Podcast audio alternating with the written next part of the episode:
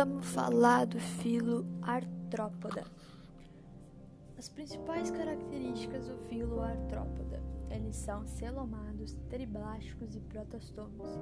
Tem simetria bilateral. O corpo é segmentado em apêndice. O sistema digestório é completo e extracelular. O sistema excretor tem túbulos de Malpique nos insetos e aracnídeos. O sistema excretor também tem ácido úrico, que são glândulas coxais nos aracnídeos e glândulas antenais nos crustáceos. Eles têm exoesqueleto, que é o crescimento descontínuo, por isso muda a equidise, que é o corpo velho é a exúvia, aquela casquinha, tá ligado? Com o exoesqueleto quitinoso, eles desenvolvem apêndices articulados. Eles são dioicos e têm fecundação interna. Aí, dentro do filotrópoda, tem os crustáceos, os aracnídeos, os insetos, os quilópodes e diplópodes. Começando então pelos crustáceos, que é tipo camarão, lagosta e siri.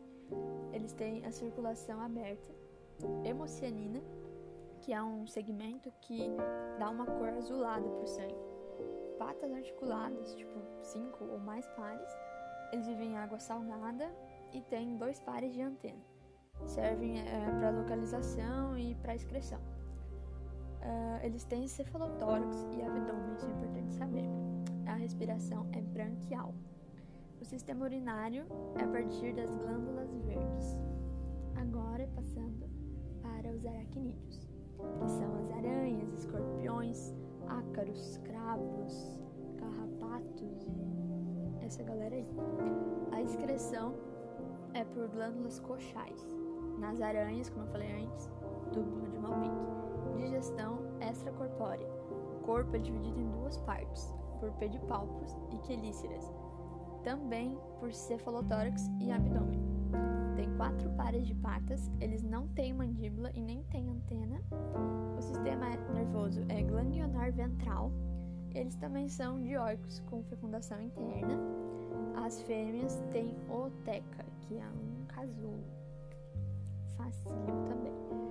Os insetos: mosca, formiga, borboleta, entre outros. Respiração traqueal. O tubo traqueal é ligado no intestino e a circulação é aberta. Sistema nervoso ganglional. Muito importante, mais importante principal. Aparelho bucal mastigador nos gafanhotos e nas formigas. Sugador picador no, no mosquito fêmea, só na fêmea é sugador picador. E sugador normal é no mosquito macho. Um par de antenas, três par de perna, que vem já ligado no tórax, dois pares de asas, então, a gente pode dizer que eles são tretápteros. E quando eles são sem asas, eles são áciros. Ó. Tem asa, do, tem dois pares de asa, tretápteros. Não tem asa, áciros. Holometámeros é quando a metamorfose é total, tipo a mosca, a borboleta, tipo, ela passa por todo o processo de ser um ovo, virar uma lagarta, ficar na pupa e depois crescer um adulto, né, e virar um ímago. Então, ovo, lagarta, pupa, ímago holometábulo. Ametábulo é quando não tem nenhuma metamorfose, que é tipo as traças, por exemplo, que é do um ovo, ela já vira jovem e já vira adulto. Ovo, jovem e ímago. Só isso. Hemimetábulo é a metamorfose incompleta, que é o exemplo do gafanhoto, porque ele é um ovo, ele não vai virar uma lagarta nem uma pupa para depois virar um ímago adulto. Ele vai ser direto um ovo, depois uma ninfa, né, é, adolescentezinho, para depois ser um ímago. Ovo, ninfa, ímago. Por fim, quilópodes e diplópodes. Os quilópodes, como a lacraia, por exemplo, vão ter um par de pata, eles são díceros porque tem um par de antenas e tem as forcípulas, que é aqueles bagulhinhos do lado da lacraia. Diplópodes.